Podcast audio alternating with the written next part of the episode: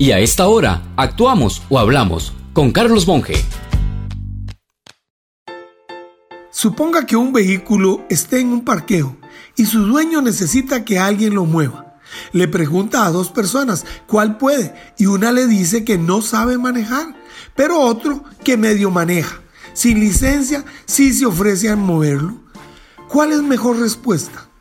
Le digo, quien le dice que no sabe manejar, porque pone al dueño a buscar a alguien que sí pueda hacerlo bien, le ayuda en cambio, el que medio sabe, medio se la juega, diríamos en Tico, va a hacer que el dueño confíe para terminar colisionando el carro.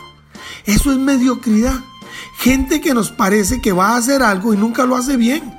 Así encontramos empleados mediocres, políticos mediocres, empresarios mediocres, instituciones mediocres, en fin, es virus general, por lo que vivimos de colisión en colisión, esperando que las cosas salgan bien cuando no hay posibilidad de que eso suceda.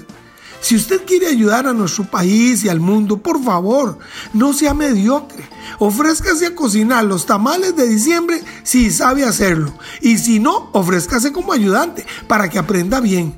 No aspire a un puesto que ya sabe que le va a quedar grande solo por orgullo. Lo va a hacer mal y perjudicará a gente que confiaba en usted. No aparente que empuja el vehículo de alguien si no va a poner fuerza suficiente, porque le quitará el espacio a uno que sí le va a poner ganas. No diga que estudia así medio estudia, en fin, ya hay demasiados mediocres por ahí. No se sume usted.